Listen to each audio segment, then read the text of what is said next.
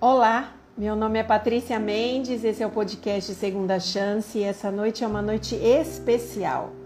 Para você que não vai assistir ao vivo, nós estamos aqui no Instagram às 9 horas da noite de uma sexta-feira. Hoje é dia 3 de março e nós estaremos fazendo um momento muito especial com o Dr. Benício Thomas, que faz parte da clínica e spa da clínica e spa Vida Natural. É a emoção do momento.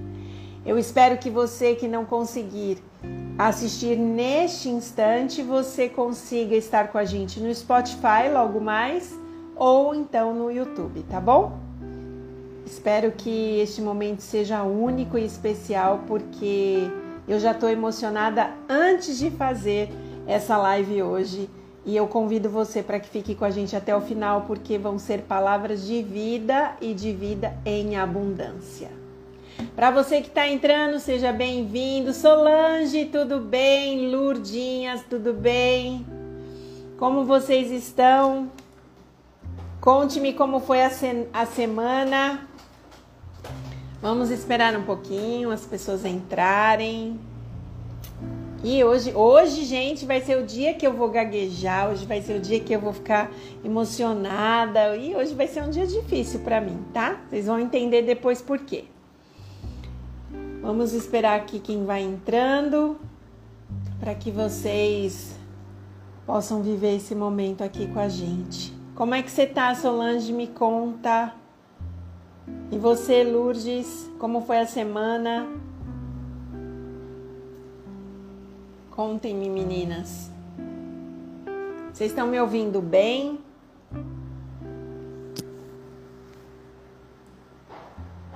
Deixa as pessoas serem avisadas que a live vai começar.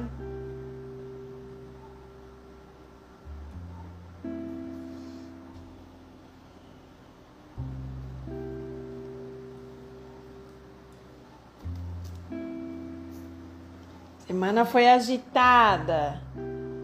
Agitada muito bom, agitada muito muito atribulada. Como é que foi essa agitação aí? Me conta.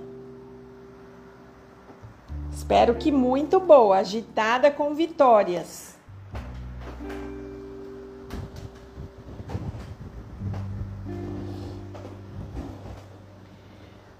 A turma que assiste a live com a gente toda sexta-feira tem o hábito de estar conosco aqui às 9h45. Por isso pode estar tendo um delay aí para o pessoal entrar, mas não tem problema. Independente se as pessoas entrarem ou não, a gente vai começar a live e ela vai estar gravada para vocês aqui no Instagram, tá? Não tem problema nenhum. Ah, muito boa e muitas novidades. Que benção, que bom. Muito feliz por isso muito feliz. Vou esperar mais um pouquinho. Vou tentar avisar alguns aqui, porque o, como o horário mudou, né?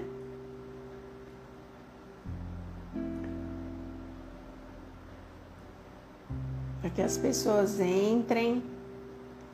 Eles vão se acomodando, tá?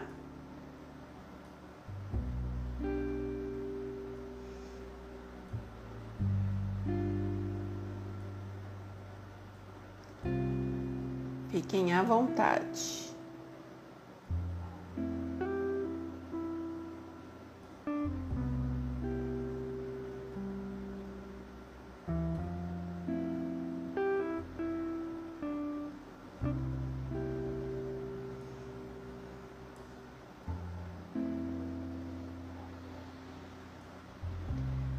Na cidade de vocês está calor aí, gente? Como é que tá? Tá bom? Aqui tá muito quente. Não tá só quente. Eu tô falando com vocês aqui, mas tô mandando um convite pro pessoal que não está ao vivo, tá?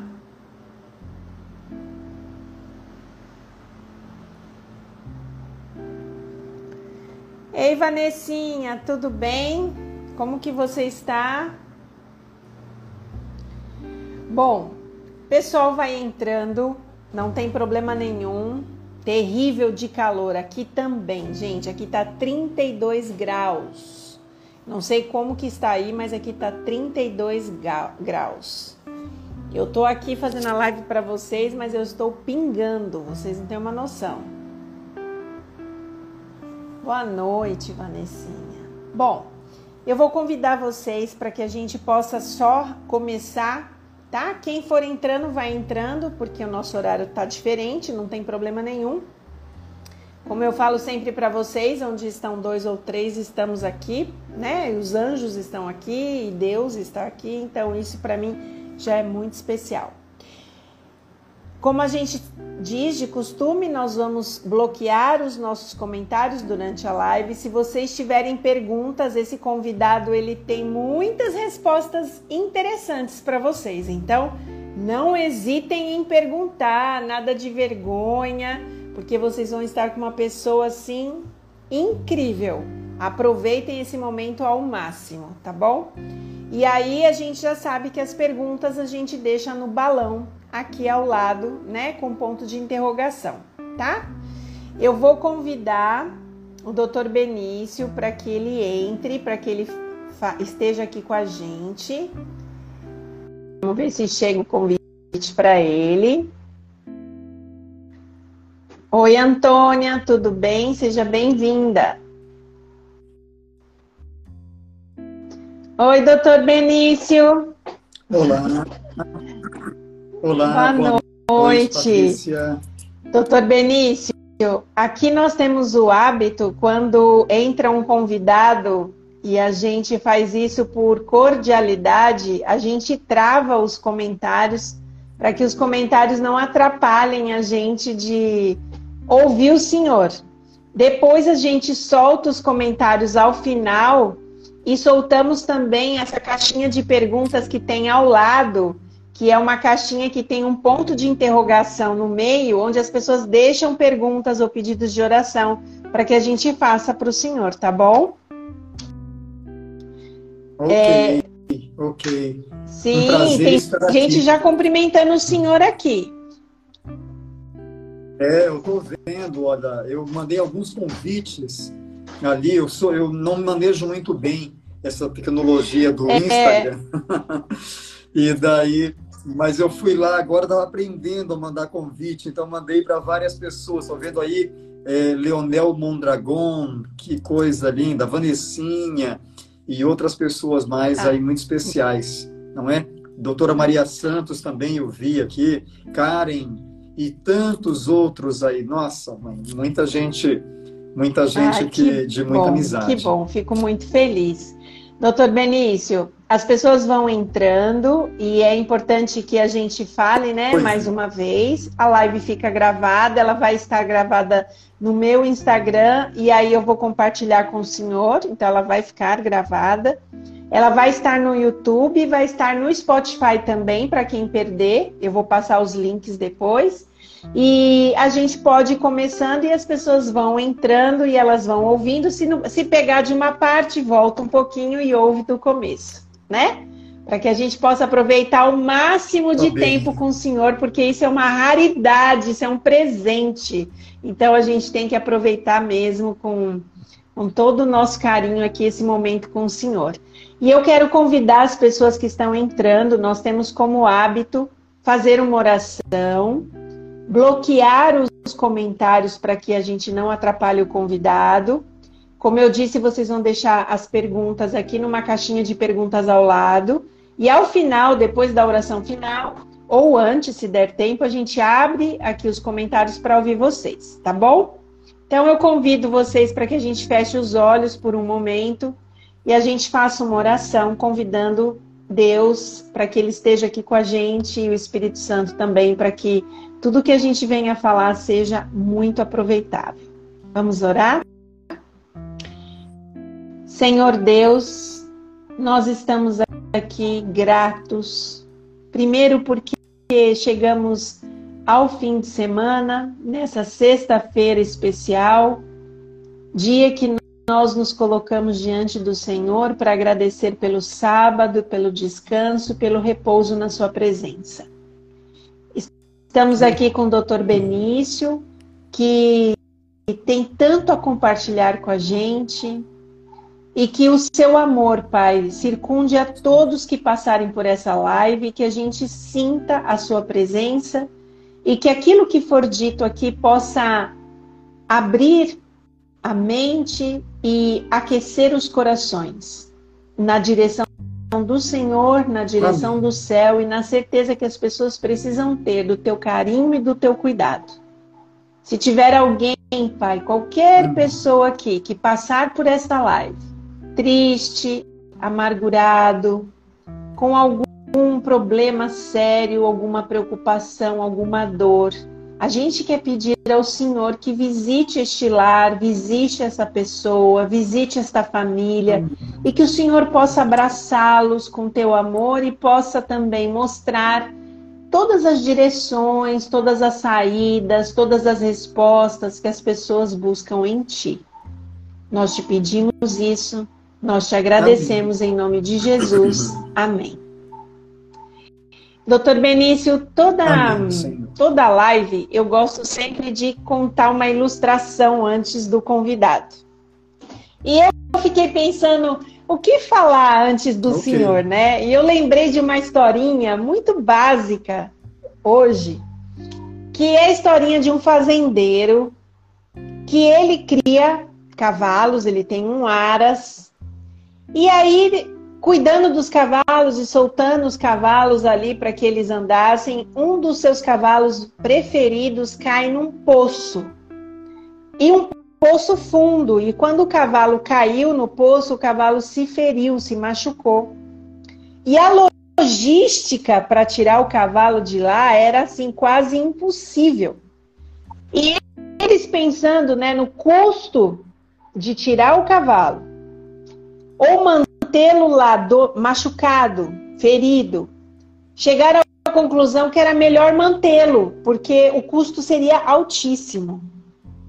E aí o fazendeiro chamou os seus, né, seus servos, os seus funcionários e falou: Olha, vamos fazer o seguinte, já que ele está ali machucado, nesse problema sério, nós vamos pegar a terra e nós vamos começar a jogar para poder enterrá-lo ali e fechar o poço de vez. Não dá para fazer nada, a única saída é essa. E aí os funcionários tristes, né? Porque era um dos cavalos preferidos, um dos mais caros, um dos mais bonitos. Mas o cavalo estava amargurando dentro do poço. Mas eles obedeceram o patrão e começaram a jogar terra. E aí eles perceberam, conforme eles foram jogando terra, que o cavalo, quando a terra caía nas costas, o cavalo se incomodava, se mexia e a terra ia para baixo dos pés daquele cavalo.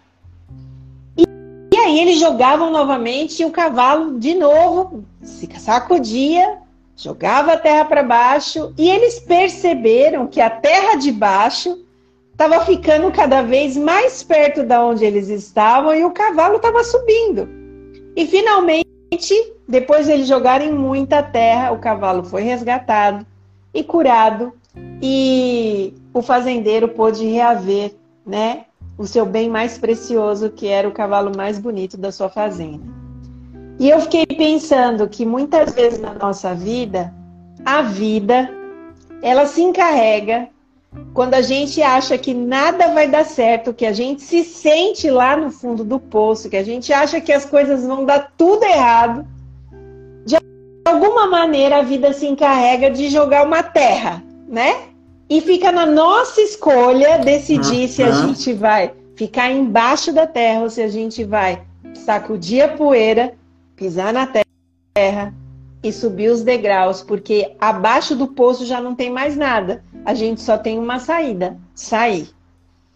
E Deus, por vezes, na nossa vida, mesmo com circunstâncias tão difíceis, Deus nos ensina a bater essa poeira e subir na direção das bênçãos, das promessas e das coisas incríveis que Ele tem para nós. E eu quero dizer para o senhor assim, testemunho, e eu quero agradecer antes de mais nada, de todo o meu coração, porque o senhor quando sai para pregar aí por todos os lugares do Brasil e talvez fora, sempre é para falar sobre tudo que você tem para ensinar, sua saúde, a saúde, a clínica e tantas coisas. E o senhor escolheu carinhosamente o meu canal para contar o seu testemunho de vida. E eu fiquei muito feliz com isso, porque para mim é muito, muito, muito especial ouvir sua história, porque me comove, né? A gente fez um briefing e só no briefing ontem eu fiquei assim extasiada de ouvir o amor de Jesus pelo Senhor. Então, eu queria que as pessoas que estivessem aqui tivessem o privilégio de ouvir sua história e, e, se fortalecerem porque assim como essa história que a gente ilustrou no começo, por vezes a terra, o, o poço estava ali, o Senhor ali, a terra caiu e o Senhor pisou e a vida começou a te dar coisas muito incríveis que Deus tinha preparado para sua vida. Então, eu queria começar com o Senhor contando para as pessoas quem o Senhor é. Quem é o Dr. Benício que as pessoas precisam conhecer? Conta pra gente. Ué, eu sou Benício Pereira, Benício Thomas Souza Pereira. Curiosamente, esse nome Thomas, eu participei da escolha dele. A pobreza ela, ela traz alguns benefícios que em outros momentos isso não ocorre, viu? Eu, uhum. A mamãe foi me registrar quando eu já tinha praticamente nove anos de idade e tinha ido um, um, naqueles, por aqueles dias um missionário americano lá para Belém do Pará, de onde eu sou. E esse missionário se chamava Thomas, pastor Thomas. E quando a gente atravessava a rua Almirante Barroso, para quem conhece Belém do Pará, uma das principais avenidas ali, a mamãe falou assim para mim: Benício, que meu nome era unicamente Benício, né? Não tinha sobrenome, eu não tinha registro. E daí ela dizia, ela disse assim: e, e se a gente colocasse seu nome de Benício Thomas, como do desse missionário que está aí agora é, fazendo essa semana de oração? E eu falei: nossa, é bonito. Então eu ajudei a escolher o meu, meu segundo nome, Benício Thomas, ok? Souza Pereira é o nome da minha mãezinha eu tive um progenitor. É, acho que é interessante falar de quem eu sou e dizendo das minhas raízes, não é? Uhum. Então eu tive um progenitor, mas que infelizmente não foi meu pai, né? Ele não não não quis ser meu pai. Então a minha família foi formar, era formada pela minha mãe, Francis, alguém de quem eu tenho muito orgulho e muita saudade, era é, meu querido irmão Guilherme, não é? José Guilherme, é, e éramos nós três, a família. Tá? Uhum. Então, e Benício construiu, pela graça do Senhor, continuou construindo uma história, e hoje é, eu não posso pensar em quem é Benício sem pensar na família que me deu um apoio tremendo, que daqui a pouquinho eu já vou identificá-los, tá bom? Mas a família que Deus me presenteou quando ainda era moleque, e depois a família que eu pude constituir a partir do meu casamento. Minha amada esposa Silvana e meus filhos Thomas e Júlia, e hoje o prazer de ter uma nora chamada Jenny. Então, é, Benício não é Benício sem a figura dessas pessoas. Então, esse é o Benício, junto com todas essas pessoas. Que incrível, doutor. Então, assim, eu sei que algumas coisinhas deu uma cortadinha, você fique tranquilo, porque eu vou explicar. Doutor Benício mora num lugar muito privilegiado. Ele está no campo, a internet no campo ela é um pouquinho diferente, então tenha paciência, tranquilidade, a gente não está com pressa. E o doutor Benício, é, ontem ele me explicou, ele falou, Patrícia, a internet oscila, então a gente vai ter paciência, mas você vai captar a história, fica tranquilo. Então, doutor Benício, o senhor começou contando que a sua mãe já colocou o seu nome numa fase maiorzinho, né? O senhor já estava maior. E o senhor teve uh, uma família logo depois disso. Mas eu queria que o senhor contasse para gente é, qual foi, na sua infância, o momento mais difícil para o senhor? Diante de todas essas dificuldades que já começaram cedo, né? Teve um nome colocado em outro momento, né? Não foi igual a outras crianças, aconteceu tanta coisa.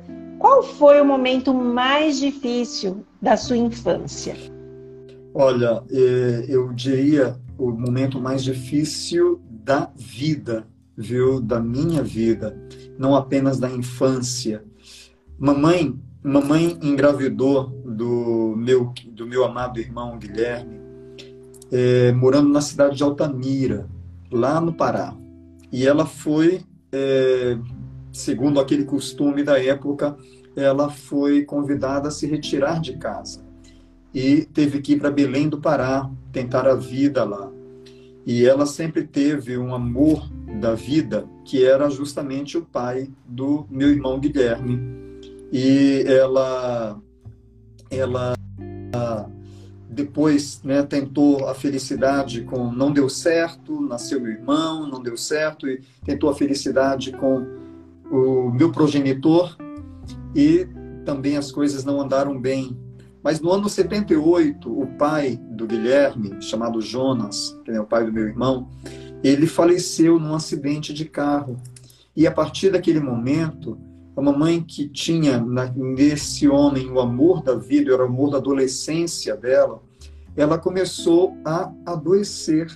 Ela desenvolveu um câncer, um câncer de colo de útero. Hoje, talvez, uma doença que, como médico, eu posso dizer, tem um tratamento é, muito mais tranquilo, mas é, no ano 80 isso não era assim, né? 40 anos atrás isso não era assim. E então a mamãe é, descobriu esse câncer e foi muito, muito, muito triste vê-la padecer e a, apenas até os 35 anos, aos 35 anos de idade, 35, 36 anos de idade, ela veio a falecer. Então, a nossa família, que naquele momento era constituída por, por ela, pelo meu irmão Guilherme e por mim, de repente faltou aquela que era o grande significado da nossa família, nossa mãe, não é? Quando veio a falecer. É interessante, talvez, é, o Tony, meu outro irmão, que esteja talvez assistindo-nos aqui, e eu quero abrir um parêntese para falar a mamãe, entre meu irmão Guilherme e eu, ela teve mais um filho, o José Antônio, carinhosamente chamado de Tony.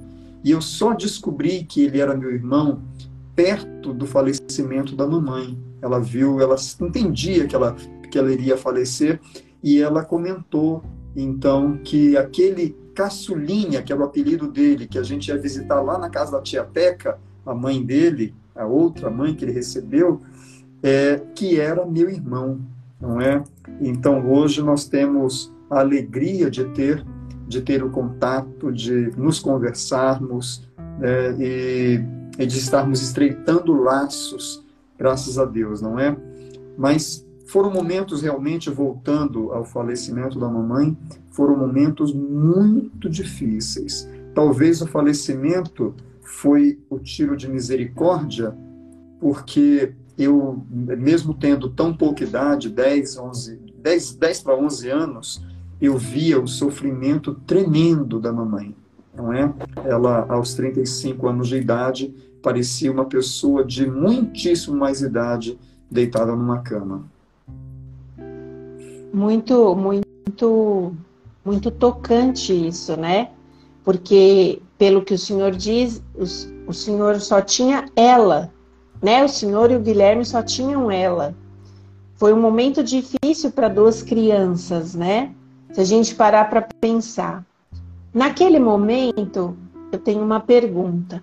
Naquele momento o senhor estava com 10, 11 anos, como que o senhor via essa situação da sua mãe vir a falecer? É, eu não, não sei como era a sua religiosidade naquele instante, mas como que o senhor via tudo aquilo e como que o senhor entendia Deus no meio de tudo aquilo que estava acontecendo?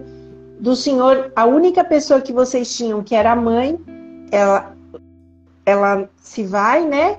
E fica o senhor e o Guilherme. Como é que foi isso? Olha, eu preciso começar a comentar como eu via Deus nisso, com antes do falecimento da mamãe. Mamãe, ela tinha trabalhos muito simples. Ela não tinha, tinha muito pouco estudo e tinha trabalhos realmente simples, honrosos, porém trabalhos simples.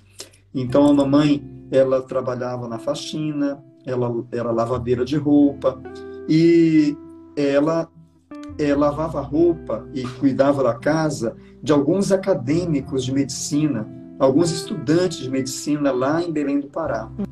E, é, e eu sempre estava acompanhado da mamãe, né?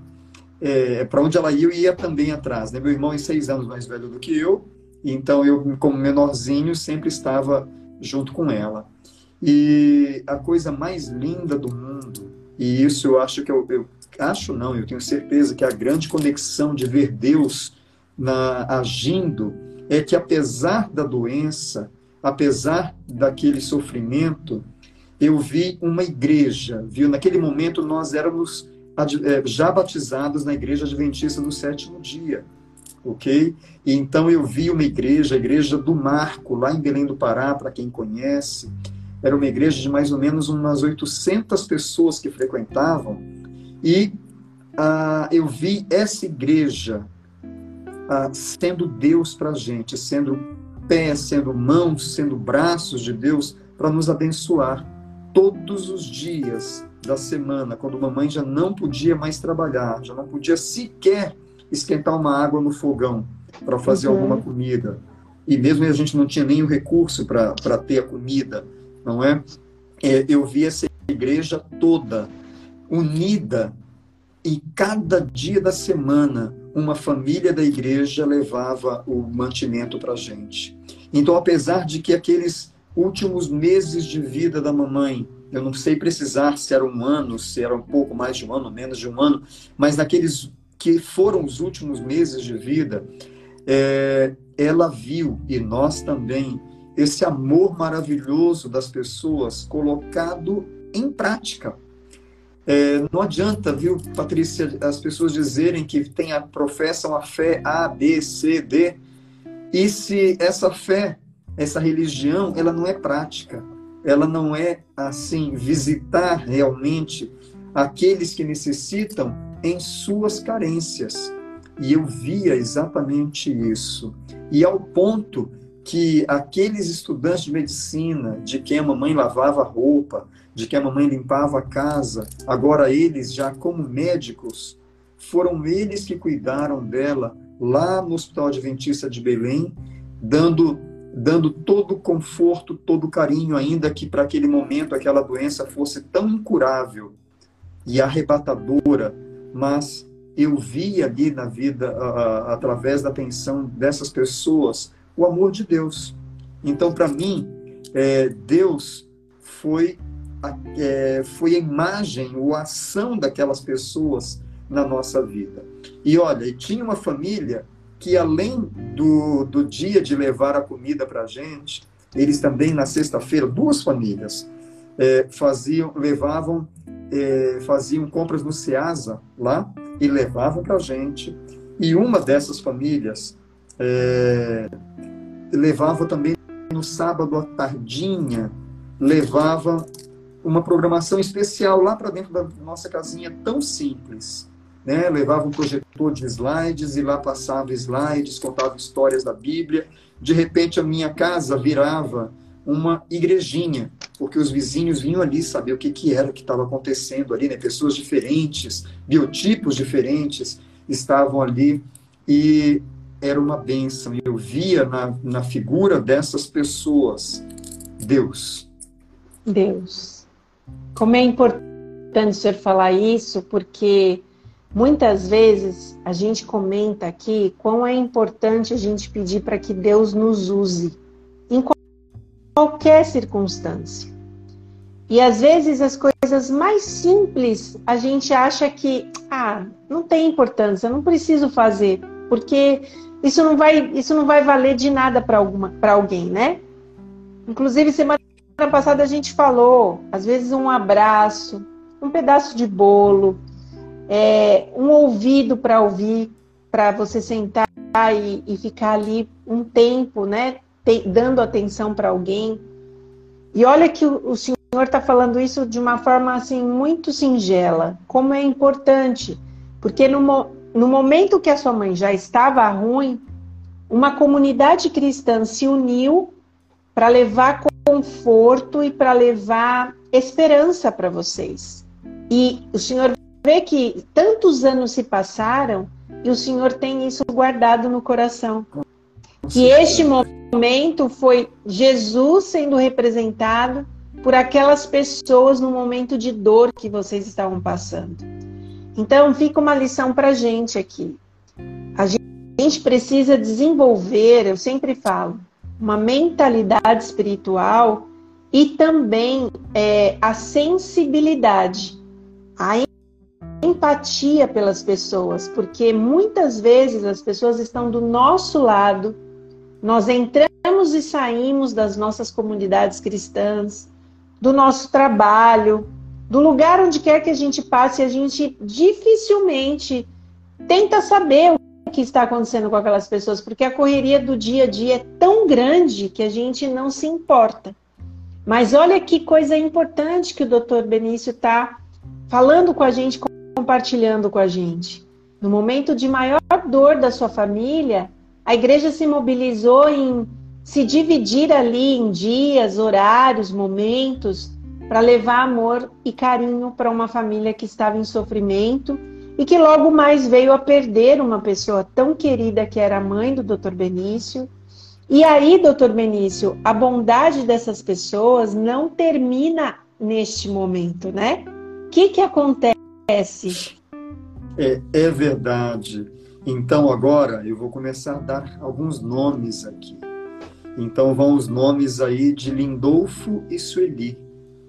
Lindolfo e Sueli eram esse casal que, além da comida do dia, levavam para a gente o Ceasa e levavam no sábado à noite, levavam aquele momento de contar histórias, de lenitivo para o coração da mamãe. E sabe que tem uma coisa muito interessante. A mamãe, ela tinha certeza, viu? Ela tinha muita fé e certeza de que aquela doença dela era uma doença que seria terminal. Ela tinha essa certeza. Mas, ao mesmo tempo, eu lembro das conversas dela com, com ela como se fosse hoje. Ela dizendo para mim assim: a mamãe vai descansar. Tinha um vizinho nosso que padecia síndrome de Down, eles chamavam Fernando, chamavam carinhosamente de Nando. E ela dizia assim: a mamãe vai descansar assim como o Nando, porque o Nando tinha falecido alguns meses anteriores, né, uhum. é, é, antes. Então a mamãe dizia: assim, a mamãe vai descansar assim como Nando. Mas olha, ela dizia para mim: você quer ficar com o Major? Major era o posto que Lindolfo, Lindolfo Wissler, né, ocupava na Força Aérea Brasileira. Ele, piloto de avião, tinha recentemente vindo transferido de Manaus lá para Belém e, e, era um homem de um coração, ele com a esposa Sueli, um coração de ambos que não cabia dentro do peito. E ela dizia: Você quer ficar com o major? E eu dizia, lembro perfeitamente, dizendo: Mamãe, mas a senhora não vai morrer, mamãe. Né? E, a, e, mas ela afirmava: Bom, e ela veio a falecer, assim como ela dizia. E uma semana depois, eu estava, juntamente com meu irmão, nós dois sendo adotados por essa família, essa família maravilhosa que é minha família. É, só que, que não era composta apenas por Lindolfo e Sueli, era composta por Sueli Berenice, por Sônia Beatriz, por Richard Ginter, por Gustav Dieter, por Klaus Robert. Todos esses foram irmãos maravilhosos que eu ganhei. E alguns anos depois, ainda ganhei mais outro chamado Ocivaldo. Ocivaldo de Paula Menezes, também hoje, é, além de meu irmão, é meu colega de profissão, médico também. E uhum. todas essas pessoas maravilhosas nos aceitaram nessa nova família, não é? A mim e ao meu irmão. Meu irmão, que já tinha um pouco mais de idade, né, seis anos a mais que eu, ele logo já foi para um colégio interno. Dentro da igreja adventista, nós temos muito esse costume de, de mandar os filhos para o colégio interno, né? E é um momento muito gostoso.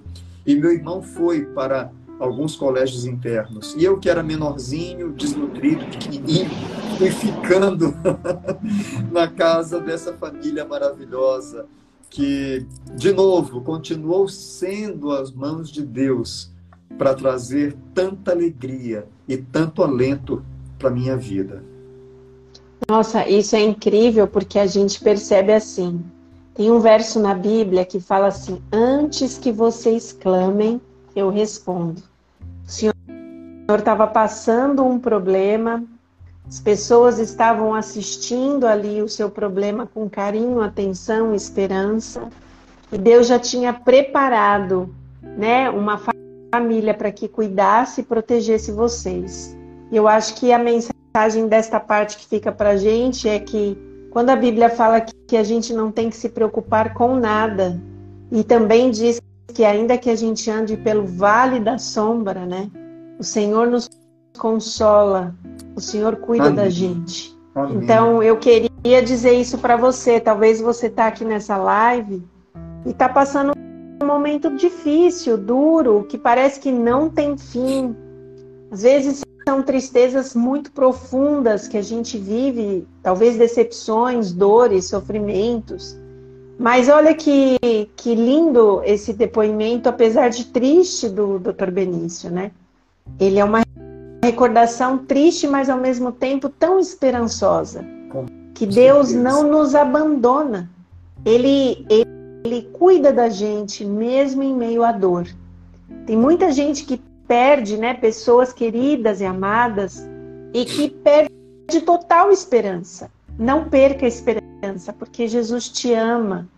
E apesar de você não estar vendo o que ele está fazendo, ele está fazendo.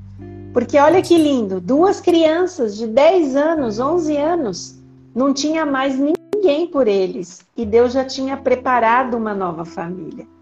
E isso é tão lindo da gente ver que, como eu digo sempre para vocês, Deus costurando de cima e a gente não entendendo nada aqui de baixo, mas as coisas vão acontecendo, né, doutor Benício?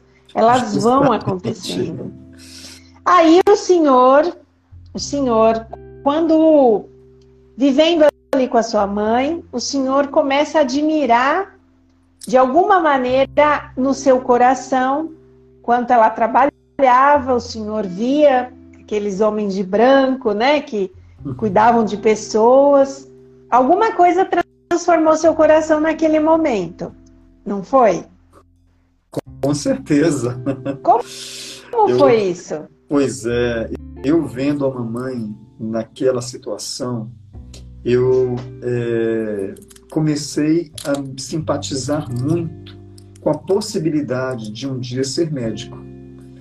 É, eu via como ela era tratada ali no Hospital Adventista por aqueles, como eu falei anteriormente, que foram os alunos é, de quem lavava a roupa e de quem limpava a casa. E agora já médicos e brindando todo o amor, todo o carinho para minha mãezinha. Isso me impactava, sempre me impactou de maneira muito positiva. E olha, coincidentemente eu estive, ah, antes de eu, de eu avançar um pouquinho na sua pergunta, eu tive a oportunidade de ir ao, ao Hospital Adventista de Belém, depois de muitos anos, agora em setembro do ano passado, fui a um congresso médico lá e tive a oportunidade de dar um abraço num daqueles, talvez que era o, o médico que mais cuidou dela pela, pela especialidade dele, ginecologista, que era o. Davidson. E eu lembrei bastante do Davidson, menino, aluno, ainda, né? Que eu, eu molequinho, vi o Davidson já jovem, estudando, e depois o Davidson recém-formado, depois o Davidson sendo ginecologista e cuidando da mamãe e assim tantos outros, né? Foi um momento muito marcante para mim ter estado ali no hospital, nesse hospital adventista. Então, nasceu dentro do coração, e eu conversava com a mamãe sobre isso. Ela dizia assim: Benício, o que, que você quer ser quando crescer? Só não cresci, né? Mas o que, que você quer ser? eu, eu dizia é. assim: ai, mamãe, eu quero ser médico. E olha, e ela colocou esse, ela me ajudou a colocar o sonho no coração porque o sonho dela era que eu fosse médico. E, e ela tinha mais um sonho ainda para mim. Ela tinha um sonho que eu aprendesse a tocar flauta. Mas eu, eu gostava muito de piano, né? A, a, flauta me chama, um instrumento lindo que me chama atenção também, mas eu gostava mesmo era de piano. E quando eu ia a alguma casa que tinha algum piano, eu sentava, nunca não sabia tocar, mas sentava lá. Bom, é, a mamãe não viu, não viu isso acontecer, não é? Mas tenho certeza que no dia do reencontro eu vou poder dizer para ela, mamãe, é, não foi apenas a, a carreira da medicina que a senhora queria que eu tivesse, que eu realizasse, que deu certo, não. Eu não aprendi, eu não aprendi apenas a flauta, eu aprendi a tocar piano também. Verdade, então, verdade. Deus, é, Deus, Deus me deu esse presente também, nessa família maravilhosa, me colocou para estudar. E então as coisas foram foram acontecendo. E olha, esse sonho da medicina, ele foi crescendo, Patrícia, crescendo, crescendo, crescendo. E eu tinha, naquele sonho de infância, o desejo de descobrir a cura para o câncer. Era esse esse o intuito, né? Aquela, aquele, aquele sonho é, acalentado no coração, porque justamente por ver mamãe naquela, naquelas condições. E é, com certeza não descobri cura para o câncer. Aliás, muitos tipos de câncer já têm cura, graças a Deus, muitas técnicas. E o estilo de vida que conta tanto para ajudar nesse momento, eu tenho hoje o prazer de trabalhar com isso. Mas ah, eu não consegui realizar esse sonho, Patrícia, de cara. É, eu tinha muita força de vontade, mas não tinha muito esforço. E aí é, as coisas não foram na velocidade que eu queria que fossem.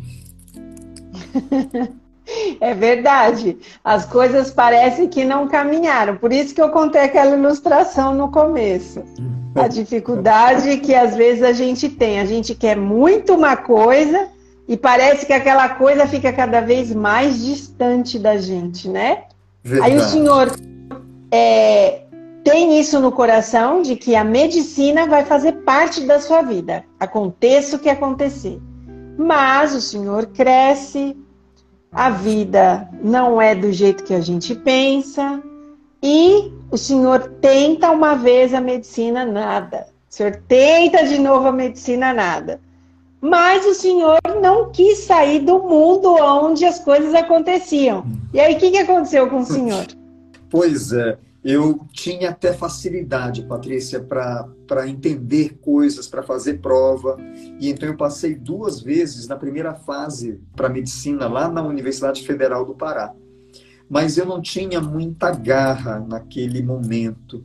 Depois, quando eu ia, eh, depois de ter tomado, de ter é, negativo duas vezes o vestibular, eu na terceira vez que eu ia prestar, eu já me desesperei e aí eu evitei prestar para medicina. Então eu prestei vestibular para fisioterapia em duas universidades e prestei vestibular para terapia ocupacional, que eu não, não tinha falado isso para você, é. e prestei é. vestibular para biomedicina.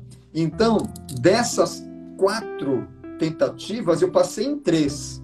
Em duas fisioterapias e passei na biomedicina. Mas quando eu olhei o nome biomedicina, eu pensei, eu me inclino para essa. Eu não sabia o que significava, o que, que era essa carreira. Mas tinha medicina no nome, eu disse, é essa. Eu vou me enveredar por essa carreira. que olha, digo aqui é, que eu falo dessa maneira, mas de nenhuma, de nenhuma forma é, trazendo algum, algum Prejuízo, né? pejorativo né? para a carreira, da bio... uhum. a carreira de biomedicina, muito pelo contrário. Essa carreira é maravilhosa. Foi através dela que eu comi, que eu casei, através dela criei filhos. Né? Por muito tempo vivi da biomedicina e a biomedicina foi uma grande alavanca para eu realizar meu sonho. Então, é, não, ah, eu digo, eu não fui biomédico, eu sou biomédico também, não é? Hoje eu tenho o prazer de ser médico e de continuar sendo biomédico, né? Mas é, a medicina não foi ali naquele momento, ainda demorou bastante tempo, viu, Patrícia, para eu começar a realizar o sonho da medicina.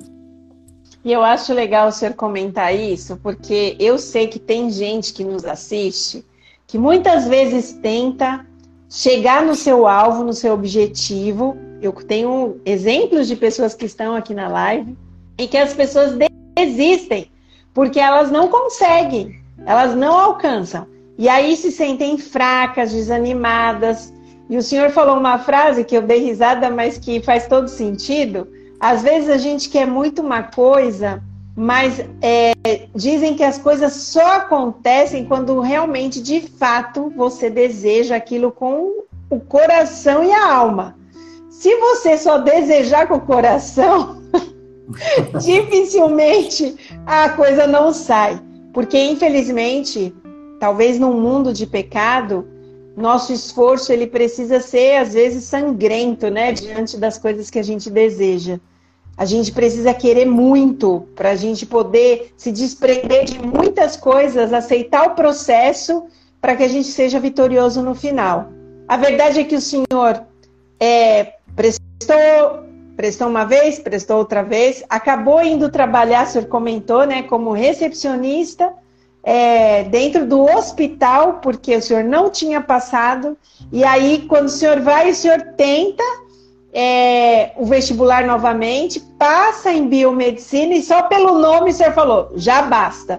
É isso que eu vou fazer, porque já tem medicina no nome e vai dar tudo certo. Só que no final das contas, pelo que o senhor é, pontuou, o senhor foi parar na biomedicina, ela foi muito boa, o senhor passou muitos anos na biomedicina, só que aí o coração que era apegado e batia muito forte pela medicina, começou a ficar triste, começou a ficar ansioso, preocupado. O senhor já estava alguns anos na biomedicina, como o senhor disse, o senhor teve filhos, o senhor casou, né? O senhor criou uma, uma vida a, a, pensando que, puxa, agora cheguei nisso, agora deu tudo certo.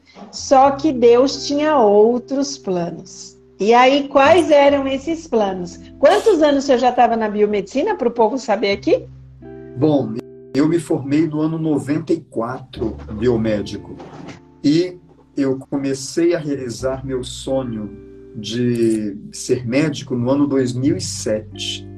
Então, olha só quanto tempo passou, não é? De 94 até o início de 2007 foram praticamente 13 anos tá que eu é, continuei trabalhando como biomédico. E assim, a vida vai envolvendo a gente, né, Patrícia? Vai, a, a, as coisas depois elas entram num, num, ritmo de piloto automático.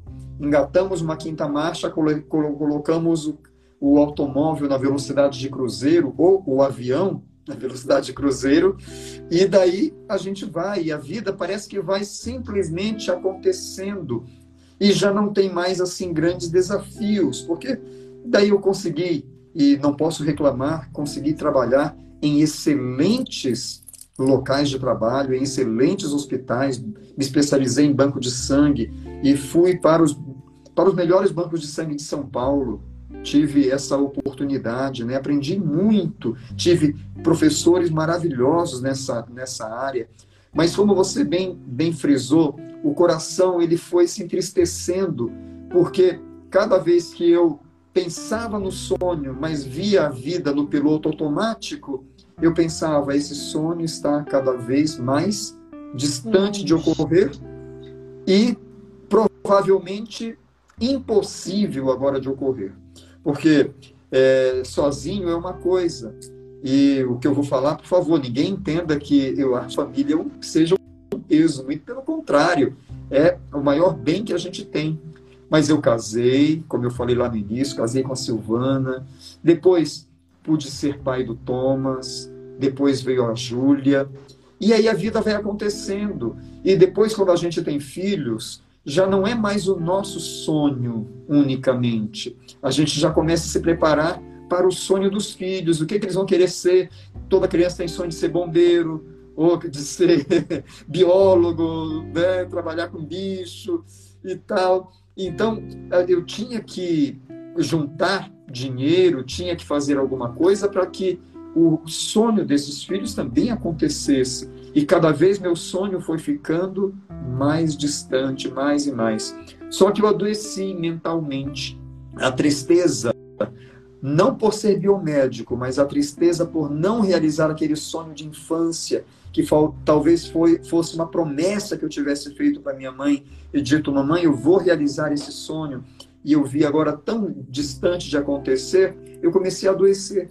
Adoecer mentalmente, medos, angústias, tristeza profunda e sem ver pânico né, e sem ver uma solução. Até que um dia eu pensava que a solução era simplesmente sair de São Paulo, sair da grande cidade e ir orando para ver o que a gente faria. A minha esposa, após uma oração de joelhos que nós fizemos com a família, né, com os meninos pequenininhos, ela falou assim: Benício, e o sonho da medicina? Olha, Patrícia, aquele negócio foi assim como se tivesse jogado um, um barril de combustível em cima de uma fogueira que estava prestes a apagar. E de repente não é que a fogueira acende, a fogueira explode com aquele excesso de combustível. E foi uma coisa assim. A partir daquele momento, a nossa vida se tornou, é, começou a se tornar assim. É, vamos ver como é, pra, como é que a gente vai fazer. Onde que eu vou prestar vestibular? Vai ser aqui no Brasil ou a gente vai para Monte Morelos, numa universidade adventista? E depois conhecemos outras pessoas que eh, estavam numa universidade adventista, mas aqui mais perto, na Argentina, Universidade Adventista Del Plata. Fomos lá visitar, Silvana e eu. Nos apaixonamos e pensamos, meu Deus do céu, a gente tem que vir para cá. O sonho já não era mais meu só, o sonho era da minha esposa também. E daqui a pouquinho, o sonho era dos meus filhos não é? Todos nós sonhamos aquele sonho e vendemos tudo. É, algumas pessoas dizem assim: é loucura, é loucura que vocês estão fazendo. O que vocês vão fazer lá? Vão dar com os burros na água lá do outro lado, e se der errado? E alguém dizia assim para mim, né? Alguém que gostava muito de mim, tinha muito carinho, dizia assim: Benício, e depois para revalidar o título aqui, esse negócio é difícil e tal mas meu pensamento estava fixo. Não importa que eu tenha que ficar no Argentina o resto da minha vida. É médico igual lá também, e lá tem gente igual. E se um dia Deus quiser que eu volte para o meu povo, para servir o meu povo aqui, a minha nação, ele vai abrir as portas. Eu tinha essa certeza, Patrícia. E aí foi que vendemos tudo. E a única coisa que me deu dó de vender foi meu piano que quando eu fui, no dia que foram lá buscar o piano, eu sentei e toquei por última vez nele e chorava feito criança, porque aquele piano era um grande significado para mim. As outras coisas, não senti nada vendendo. Aliás, eu ficava alegre de vender. Ai, vendendo mais uma, vender, vender. Aquela coisa. E quando nós, de repente, nos vimos dentro de um ônibus da, da empresa Cruzeiro del Norte, com 19 de 20 volumes, eram 19 malas e uma bicicleta desmontada sendo colocada dentro do ônibus. E nós quatro partindo para ir em busca desse sonho. Você não acredita que alegria, Patrícia. Eu, no dia que entrei na universidade, que estava matriculado e fui para o meu primeiro dia de aula, eu, quando voltei para casa, aliás, quando voltei para casa, né, a Silvana foi junto comigo né, para a faculdade, assim, entramos lá, eu disse, meu bem, se hoje eu tivesse que morrer, se Deus me chamasse ao descanso hoje, hoje eu iria realizado. Só porque estava pisando dentro da faculdade de medicina para realizar aquele sonho que era tão caro para mim. E vou dizer para você, depois de uns meses, a família não estava completa, eu tinha um bocado de cachorro. Então eu doei alguns cachorros, mas teve um que a gente, que era assim, o menorzinho de todos e tal, que se chamava, se chamava Ozzy. E eu vim nas férias e busquei o Ozzy. Então a família foi completa. Né? O Ozzy foi representando os outros cachorros. E, e o Ozzy hoje tem 18 anos e está vivinho com a gente ainda. Olha isso! Protagonizou a, a história e está aqui com a gente vivo ainda. Então, Patrícia, olha, é, esse sonho eu só consegui começar a realizar quando eu tinha 37 anos de idade. E depois, é, meus filhos, o meu filho mais velho, quando eu estava no sexto ano de medicina, na Universidade Adventista de Plata, o meu filho mais velho entra em medicina na mesma universidade. Eu no sexto ano e ele no primeiro ano. E eu tive o prazer de ser contemporâneo do meu filho, dentro da faculdade. E quando eu estava no último mês de aula para me formar, era o mês de março, um mês antes, a minha filha também entrou na faculdade de medicina. E aí eu também fui contemporâneo, ainda que por um mês, da minha filhota Júlia, né? Então, querida, olha, eu só posso dizer que ter visto as mãos de Deus de maneira espetacular dirigindo a gente, porque a gente foi com literalmente uma mão na frente e outra atrás. A gente um pouquinho de uma reserva, um pouquinho que a gente imaginava que fosse dar para muita coisa, mas aí vem a realidade e não dava para muita coisa. Deu para um ano e pouco. Mas olha, os milagres que Deus fez, nos permitiu viver para realizar o sonho, é, eu acho que isso é motivo para outra live. Nossa, não, assim, vendo o senhor contar, eu não sei, vocês que estão do outro lado, escreve aqui nesse balãozinho com ponto de interrogação aqui. Gente, escreve para mim aqui. Eu acho que vocês sentiram o que eu senti. A emoção da gente realizar algo que está dentro da alma. É uma coisa tão impressionante que parece que o senhor vai começar a faculdade agora, com toda essa empolgação e toda essa alegria. E eu queria dizer para vocês o seguinte, gente, olha, eu tenho aprendido isso na minha vida. Nunca é tarde para a gente recomeçar. Se você está vivendo, eu sempre falo isso, eu dou muito treinamento, né? Muita mentoria, e eu sempre falo para as pessoas assim, gente, se você se sente triste, infeliz no que você está fazendo, é porque aquilo que você está fazendo não é o plano, não é, não é o que você tem que voltar na essência. Como aconteceu com o Dr. Benício, olha que incrível. Quando ele está ali no meio daquela tristeza, daquela dor, ele se lembra da promessa que ele fez para a mãe e aquilo foi tomando um corpo a ponto da Silvana estar em oração com ele e como é incrível e bom a participação do cônjuge num momento desse, assim, como é especial, como é necessário que a pessoa que está do lado, ela segure na sua mão e fala: "Vamos, porque você quer que o outro seja feliz.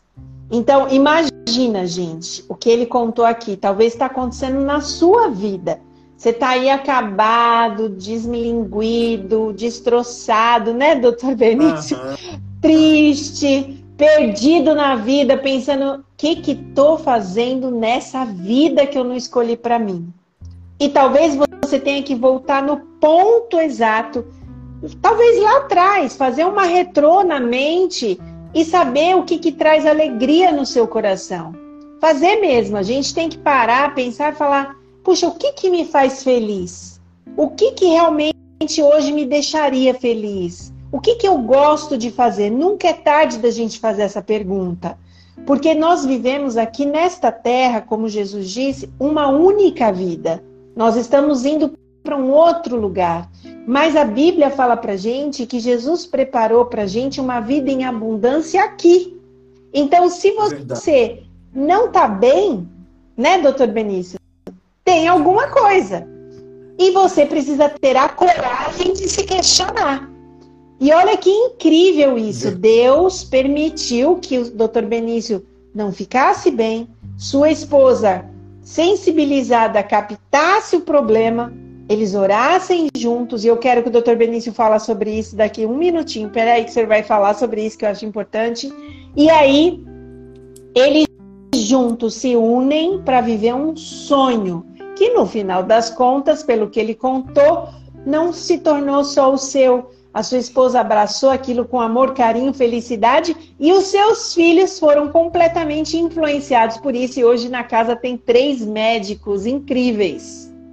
Mas o senhor mencionou um detalhezinho aí que eu quero pegar, porque o senhor falou como Deus foi conduzindo todas as coisas e como que vocês perceberam esse Deus. Porque na casa do senhor, pelo que eu sei, existe momentos com Deus. E esses momentos foram assim muito pontuais para que vocês percebessem a ação de Deus.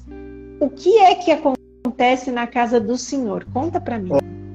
Olha, tem um livro, estou olhando aqui para minha biblioteca. Eu vou pegar esse livro que estou vendo aqui e vou mostrar para tá. você. Olha só. Eu sei que esse livro, Fuga para Deus, tá? Eu acho que está saindo aí ao contrário. O livro, tá saindo mas... ao contrário, mas, isso, isso, gente, mas... esse livro é incrível mesmo. Mas, é, do inglês, o original é Escape to God esse livro, ele, é, a experiência contada aqui foi uma, é uma experiência fantástica de comunhão com Deus. E eu queria, lendo aqui e prestes a realizar o sonho, é, eu, um amigo me presenteou esse livro, um amigo chamado Franklin, Frank, e ele, e ele disse, Benício, esse é um dos livros mais espetaculares que eu já li. E eu comecei a ler e me empolguei, e isso foi, assim, me ajudou a pegar mais fogo para realizar esse sonho.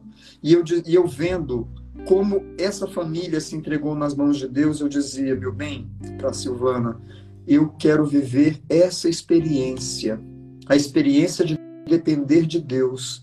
E olha, um, um dos meus irmãos, que eu citei já o nome dele aqui, dos, dos novos irmãos que eu ganhei quando fui adotado, o Dieter, é, uhum. ele é piloto da, de uma empresa de uma empresa comercial e ele um dia na porta do aeroporto de Congonhas ali ele disse para mim assim Benício se nós temos tudo não há espaço para os milagres de Deus e aquilo calou profundamente no meu coração se nós temos tudo não há espaço para nós vermos os milagres de Deus e eu louvo a Deus porque a gente nunca tem tudo, porque sempre tem espaço para Deus realizar milagres.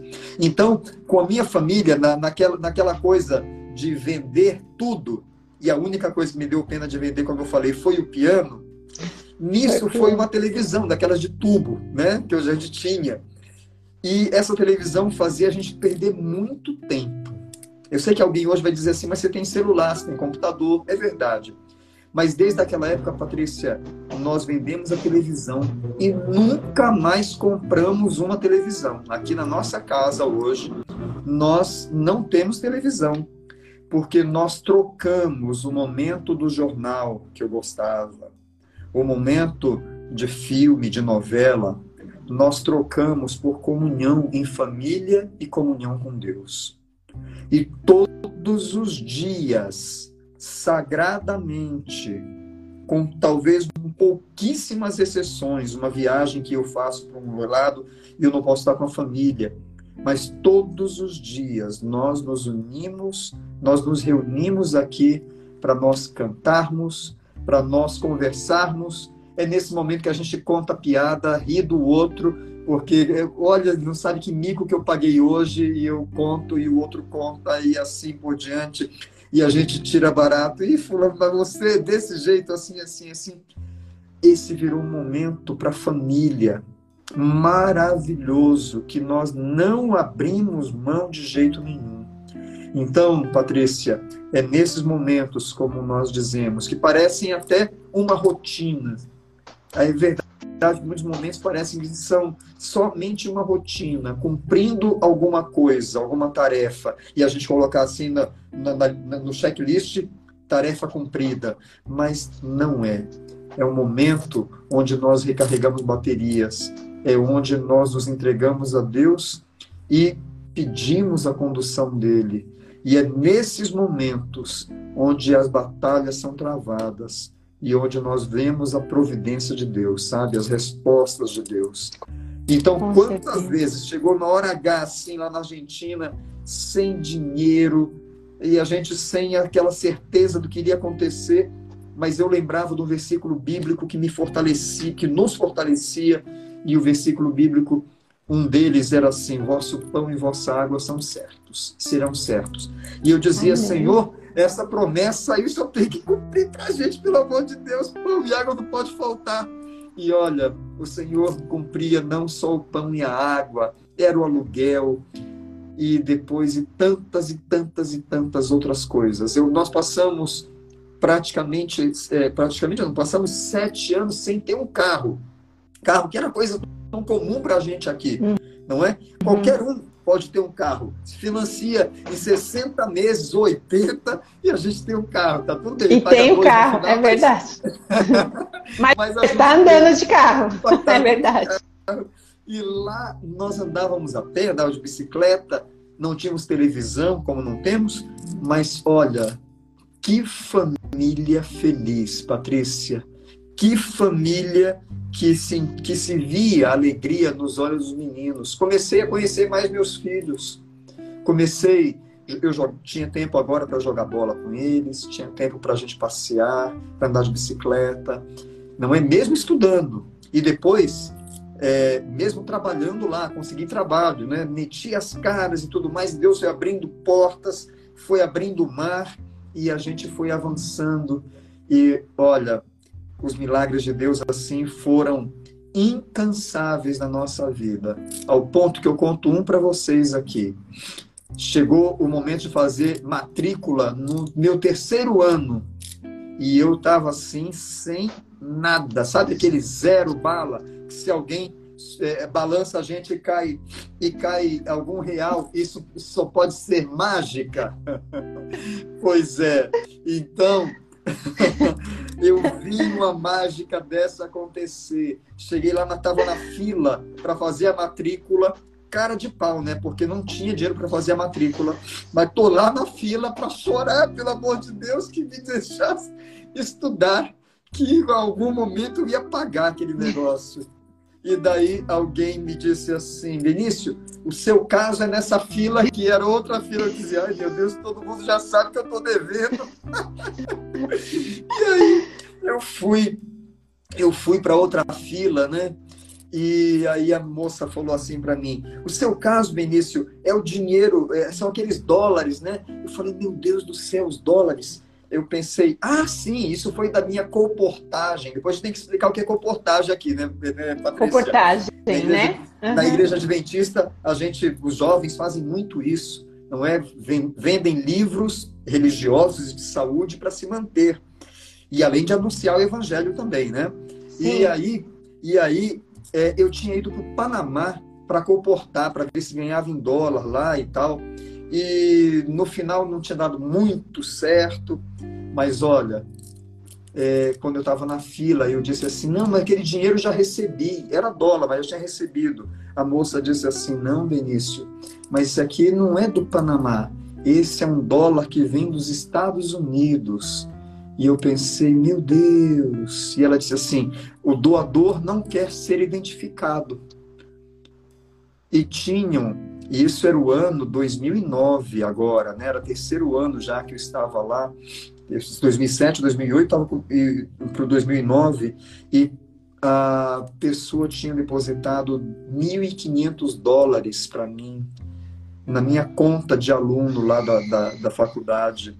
1.500 dólares deram para eu pagar a mensalidade atrasada, uma, e fazer a matrícula e pagar duas mensalidades mais, aqueles 1.500 dólares. Então, olha, Patrícia, esse foi um dos dos milagres. Dos muitos, muitos milagres vividos ali.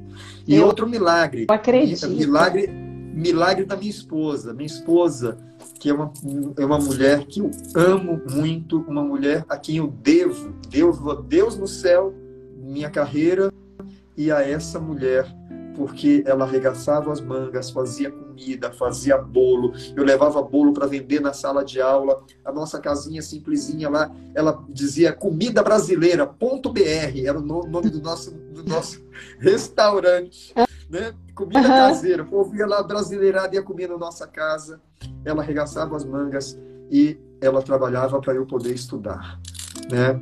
Então, é, era outro milagre de Deus, de fazer com que essa esposa tivesse essa garra, essa disponibilidade, disposição para isso. Até o cachorrinho Ozzy entrou no bolo para fazer dinheiro. Ele, ele era muito, ele é da raça Bichon Frisé. E era muito bonitinho e tinha pedigree, o cachorro que a gente tinha ganhado aqui no Brasil, né, de uns amigos. E quando chegou lá, ele fez sucesso. Uma veterinária lá que também gostava dessa raça disse: Olha, eu tenho umas cadelinhas da mesma raça, vamos colocar para cruzar? Menina, até o cachorro trabalhou. Isso é incrível, isso é muito incrível. Não, é porque é muito incrível, né? É muito incrível. Deus é muito tremendo. O senhor fala falando da comunhão, o senhor falou que o senhor tinha esse momento de comunhão. O senhor, esse momento de comunhão era todo dia? Era uma vez por dia? Como que era isso? Todo dia, de manhã e à noite. Todos okay. os dias. E, aliás, essa muito, foi uma que bom. eu por que, que eu perguntei? Lá. Pois não. Pode pois terminar, não, pode Não, eu ia falar. Não, eu perguntei porque, na verdade, a, a, às vezes a gente fica aqui pensando, né? Mas como que era esse negócio da família estar tá junto, né? Então, a comunhão que ele está dizendo é o momento de comunhão entre Deus e a família. Então, pela manhã, antes das atividades começarem, todos se reuniam. É isso, né, doutor Benício? Isso mesmo. E à noite, quando todas as atividades finalizavam, a família estava junto. E aí o senhor comenta algo muito especial, né? Não, não havia televisão em casa, então vocês tinham muito mais chances de estarem unidos, né? E, e estarem interagindo entre vocês. Eu sei que muita gente que passa pela live vai passar, vai falar: não, gente, é impossível viver sem televisão. É impossível viver sem uma série, viver sem um jornal, viver sem. Não, não é impossível. Ele está contando com toda a felicidade, ninguém está colocando uma arma na cabeça do Dr. Benício.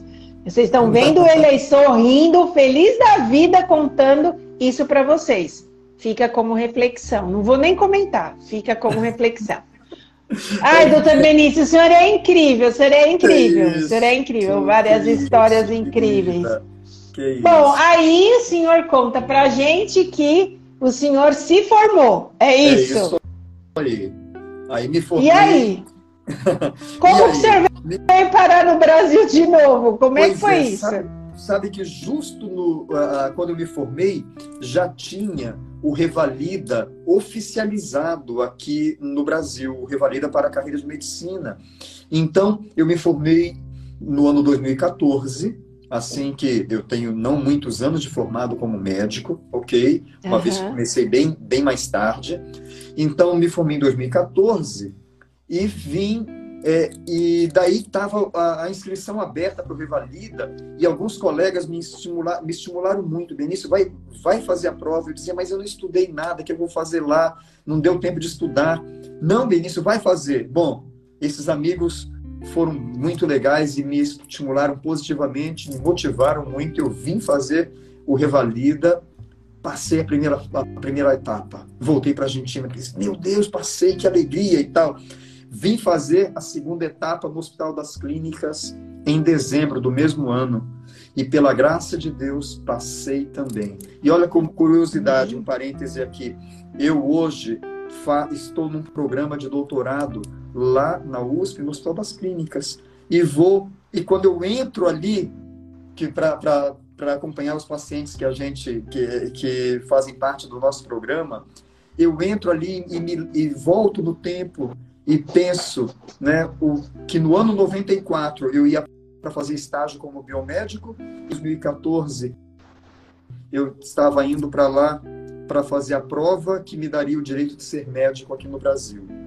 E então, Deus abençoou que mesmo sem eu ter me preparado, né, ter feito um estudo formal para isso, né, um cursinho para esse para esse revalida, eu fui aprovado. Milagre de Deus. Se, se a pontuação, Patrícia, era assim, tinha que ter é, 78 pontos, eu tive, se era para ter 76, eu tive 78. Foi assim, bateu na trave e entrou, né? Mas era só para Deus me dizer que aquilo não era mérito meu, era milagre que ele estava fazendo na minha vida.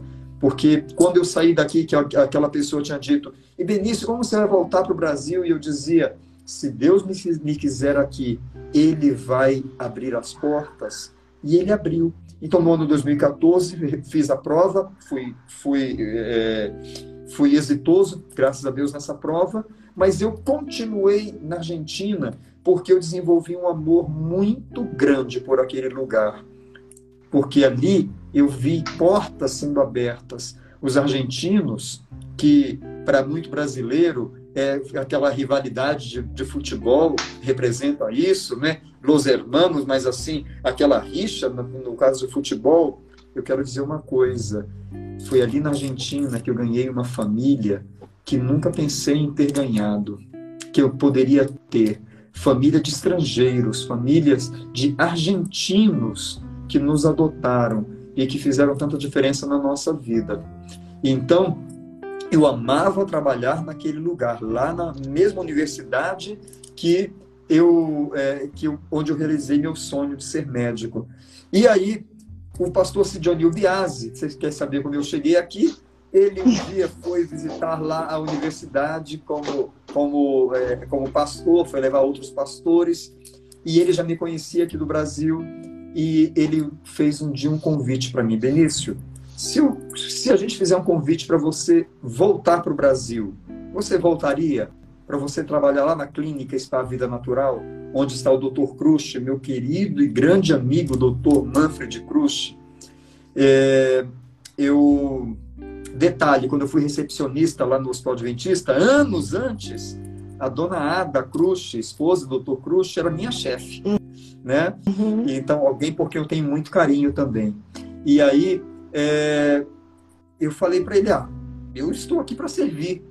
E não é que chega, depois de três anos, chega um chamado lá para mim e de repente eu me vejo aqui, vejo com muita saudade da Argentina, mas ao mesmo tempo um grande desafio aqui de, de ser com, primeiro companheiro de trabalho do Dr. Cruz e depois de substituí-lo na direção da clínica, quando ele já estava se aposentando.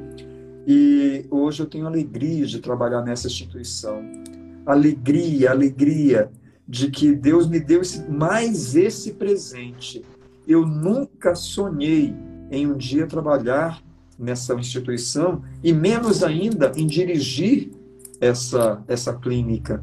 E Deus me deu esse presente. E hoje, Patrícia, eu tenho a felicidade de não apenas ser realizado como médico, mas de ver vidas sendo transformadas, simplesmente porque aceitam conselhos, né? Conselhos de nós lá como não unicamente médicos, mas todos os que trabalhamos ali em todas as funções, nós sempre estamos fomentando saúde. E quantas histórias maravilhosas Deus tem dado me dado a alegria de viver nessa instituição. Então eu sou muito grato a Deus. É, no futuro, quando eu é, encontrar a minha mãezinha, já falei isso aqui e vou repetir. Quando Deus nos der a oportunidade de nos reencontrarmos, eu vou poder dizer, mamãe, a senhora queria um médico, né? Hoje nós somos, como você disse, já não mais três médicos em casa. A esposa do Thomas é colega de classe dele lá da Argentina também. Também é médica. E a minha esposa amada, que não tinha uma carreira universitária, porque primeiro priorizou trabalhar para que eu e os nossos filhos nos formássemos, ela hoje é uma das nutricionistas da clínica. Ela, quando voltou para o Brasil, estudou nutrição e olha, com que idade minha esposa entrou em nutrição? Ela entrou com 45 anos de idade. Ou 46. Repete, é, repete, é 46, é porque cortou. 46. Isso, uhum. 46 anos de idade, minha esposa entrou na carreira de nutrição. E hoje ela é nutricionista e não cansa de estudar. Está aí, está fazendo uma pós-graduação agora. E ela também se sente realizada, porque esse também era um sonho para ela realizar. E hoje ela teve a oportunidade. Assim, Patrícia, quando eu olho para trás, eu posso dizer assim com todas as letras, uma expressão bíblica que, que, significa, que diz Ebenezer, não é? Até aqui, Até aqui nos ajudou isso. O Senhor. O Senhor. Né? Olha, é tão incrível o senhor contando isso, é tão, é tão incrível. Parece assim, tem gente que gosta de contos de fada. Mas a vida real é muito mais emocionante com Jesus, que faz o sobrenatural na nossa vida, né? Verdade. Então, ouvindo, ouvindo o senhor contar isso, é tão incrível, é tão maravilhoso. A gente vê o poder de Deus se manifestando. Gente, é impossível você sair dessa live achando que nada vai dar certo. Só não vai dar certo realmente se você não quiser. Porque na história do Dr. Benício, a gente vê que Deus carrega ele no colo e conforme e uma coisa importante que eu acho que eu preciso dizer aqui, se vocês não perceberam, isso está muito entrelaçado na vida do Dr. Benício e da família dele. Se a gente colocar Deus em primeiro lugar, as demais coisas com certeza nos serão acrescentadas. Então eu vou repetir que talvez você não entendeu. Às vezes a gente corre atrás de todas as coisas e deixamos Deus de lado. E é um cansaço, é uma falta de realização, é problemas. Vamos fazer ao contrário? Olha que ele ensinou para gente uma matemática simples. Coloque Deus em primeiro lugar, faça de Deus a comunhão da sua casa, da sua família, e as demais coisas serão acrescentadas.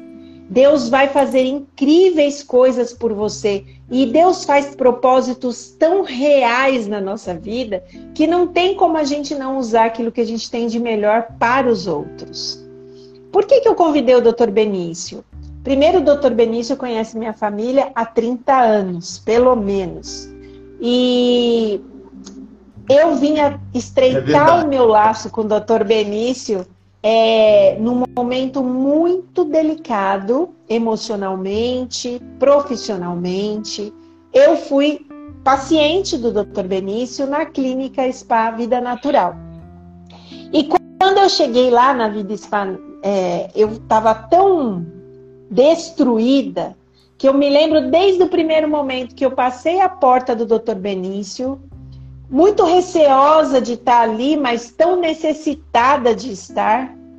Eu lembro que eu sentei e ele começou a falar com esse jeito doce dele comigo e as lágrimas caíam naturalmente. Dr. Benício, muito cavalheiro, pegou um lenço, me estendeu o lencinho de papel e disse para mim: fica calma, que hoje você vai se sentir assim, amanhã talvez você ainda se sinta assim, mas lá pelo terceiro dia você vai começar a ver a diferença. E eu, naquela hora, doutor Benício, não acreditei. Achei que o senhor só estava falando aquilo para me dar aquele consolo daquele momento. E assim, foi tão especial e ali o doutor Benício me ensinou uma, ensinou uma oração que foi uma oração muito, muito incrível. Ele me ensinou: quando você tiver problemas e pessoas que te causam problemas, não foi, doutor Benício? Quando você tiver problemas e pessoas que te causam problemas, Exatamente. você você vai fazer uma oração simples.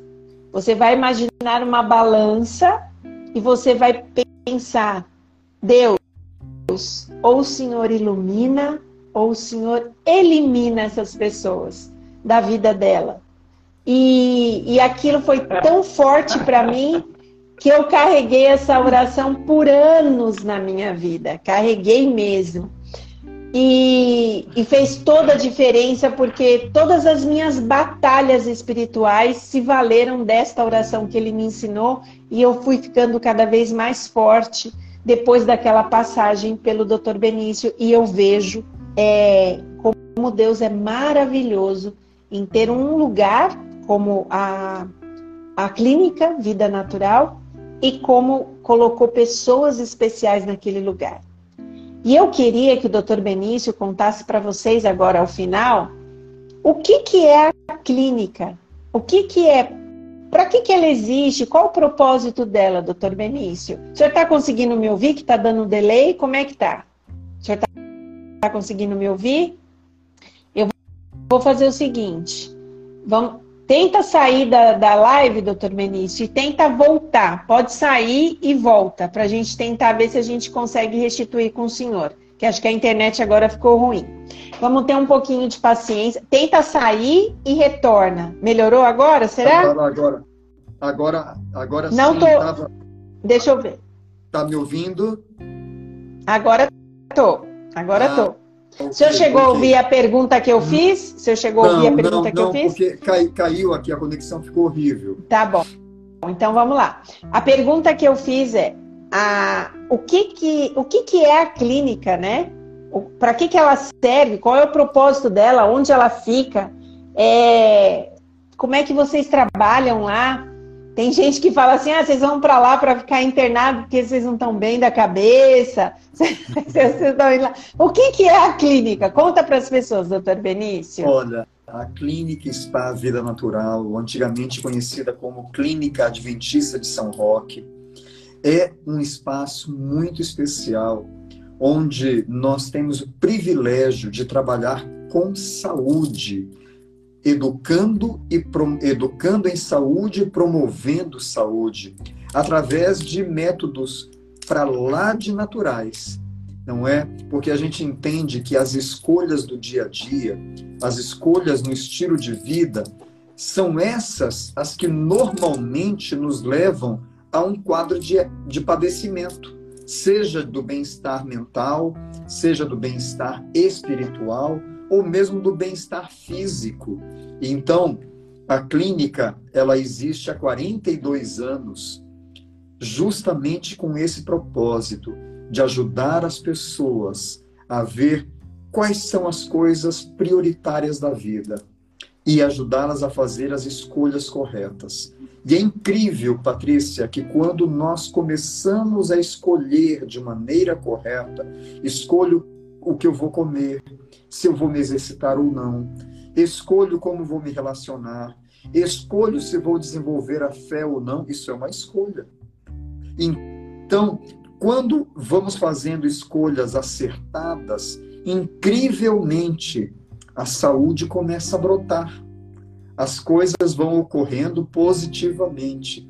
E nós temos histórias, lindas histórias de pessoas que foram curadas de diversos tipos de problema de saúde, porque começaram a adotar tudo aquilo de conselho que a clínica enfatiza, que a clínica fomenta.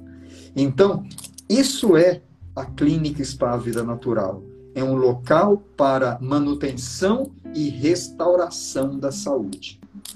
Total, total, gente. Os melhores massagistas do mundo estão lá. A melhor comida está lá o melhor médico, vocês estão vendo que está lá. Então, se você quiser conhecer, você depois entra no Instagram Clínica e Spa Vida Natural e vai lá dar uma pesquisada E quando vocês puderem dar uma passeada lá em São Roque, vai lá conhecer. Você vai ficar apaixonado. Você é cuidado assim como um príncipe e uma princesa. É muito maravilhoso. Eu falo para o doutor Benício que, havendo condições, eu quero uma vez por ano estar naquele lugar, porque é muito maravilhoso. Agora, doutor Benício, para a gente terminar, o papo está ótimo, mas eu queria que o senhor falasse. Eu vou fazer duas perguntas. A primeira é: o senhor estava falando de fé, comunhão, alimentação. A gente sabe que os princípios que nós temos bíblicos para nossa saúde, eles são muito profundos.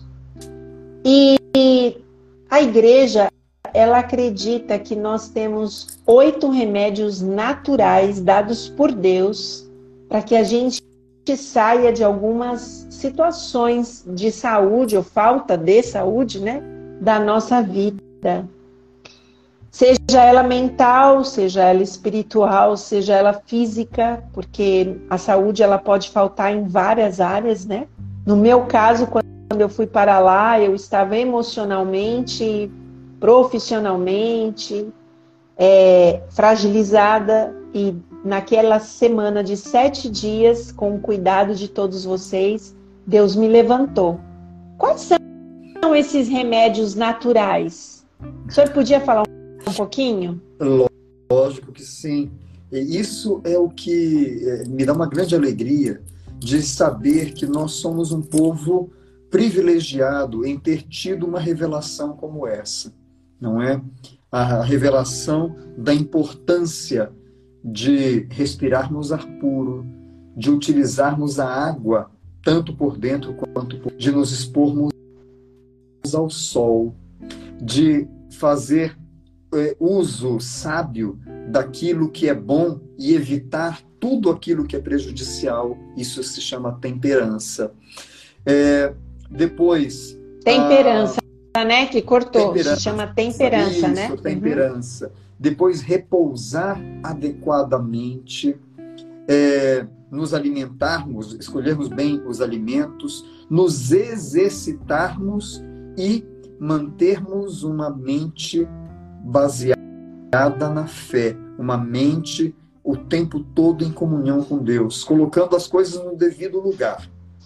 Prioridades. Prioridades. Isso. Você ainda agora citou um verso bíblico maravilhoso Buscai primeiramente o reino, do, o reino de Deus, sua justiça, e todas as demais coisas vos serão acrescentadas. Então, esses são os preciosos remédios sem os quais nós adoecemos, sem os quais nós morremos precocemente e deixamos muitas vezes de ser bênção na vida de outros, não é? Tem, tem dois desses remédios que o senhor ensinou algo curioso para mim, lá na clínica, e que eu tenho certeza que muita gente que vai passar por aqui ou está aqui vai sentir essa curiosidade.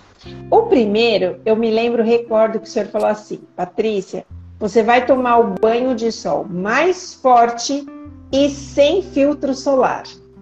O segundo que o senhor falou para mim foi, Patrícia, é a gente tem que descansar num horário específico para que tudo seja reposto no organismo. Eu queria que o senhor falasse sobre esses dois. Os outros eu tenho certeza que todo mundo entendeu, mas esses dois que são assim os mais difíceis das pessoas entenderem, explica para as pessoas essas duas coisas, por favor. Pois é. Um dos remédios é a exposição ao sol. A gente sabe que o sol nos fornece a vitamina D, mas não apenas isso.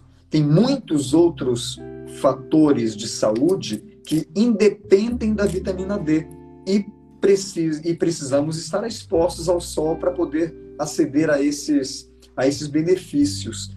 Então, é necessário sim tomarmos o sol em algum momento é, desprovidos de protetor solar, em minutos determinados, um tempo responsável, logicamente, de exposição Logicamente que a pessoa que tem susceptibilidade de família, de pele, nenhum problema em que proteja rosto, as áreas mais, mais susceptíveis, né?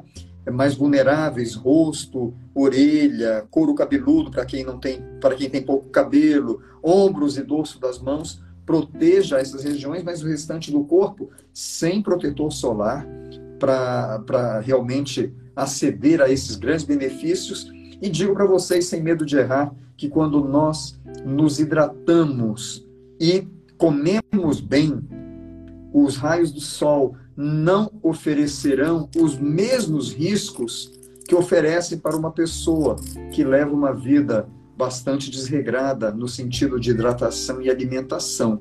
Então, esse é um dos grandes remédios, sim, e a gente pode se expor sem medo ao sol. E que sol? Sol do meio-dia. Nós podemos, nós podemos é, nos expor com tranquilidade, lógico, sendo responsáveis em ter um corpo hidratado e manter uma boa dieta, ok? E outra coisa, é, o descanso que Patrícia falou, quanto mais tempo antes da meia-noite nós podemos deitar, nós temos, nós poderemos ter grandes benefícios. Hoje, no, no, no estudo de, de doutorado, no qual eu estou inserido né, nesse, nessa equipe, nesse grupo, eu vejo que há muito estudo que corrobora essas informações, tanto para o sol, quanto para o descanso, quanto para outras coisas, e no descanso, por exemplo, levando-nos à ideia de que há uma cronobiologia, há uma biologia do tempo que rege nossos hormônios, que rege nossas citocinas. E quando nós respeitamos o sono adequadamente, minimamente sete horas de sono por noite para nós adultos, e deitando sempre ao redor de entre nove até no máximo dez e meia, corriqueiramente. De vez em quando a gente dormir um pouquinho mais tarde, uma vez ou outra, tá tudo certo.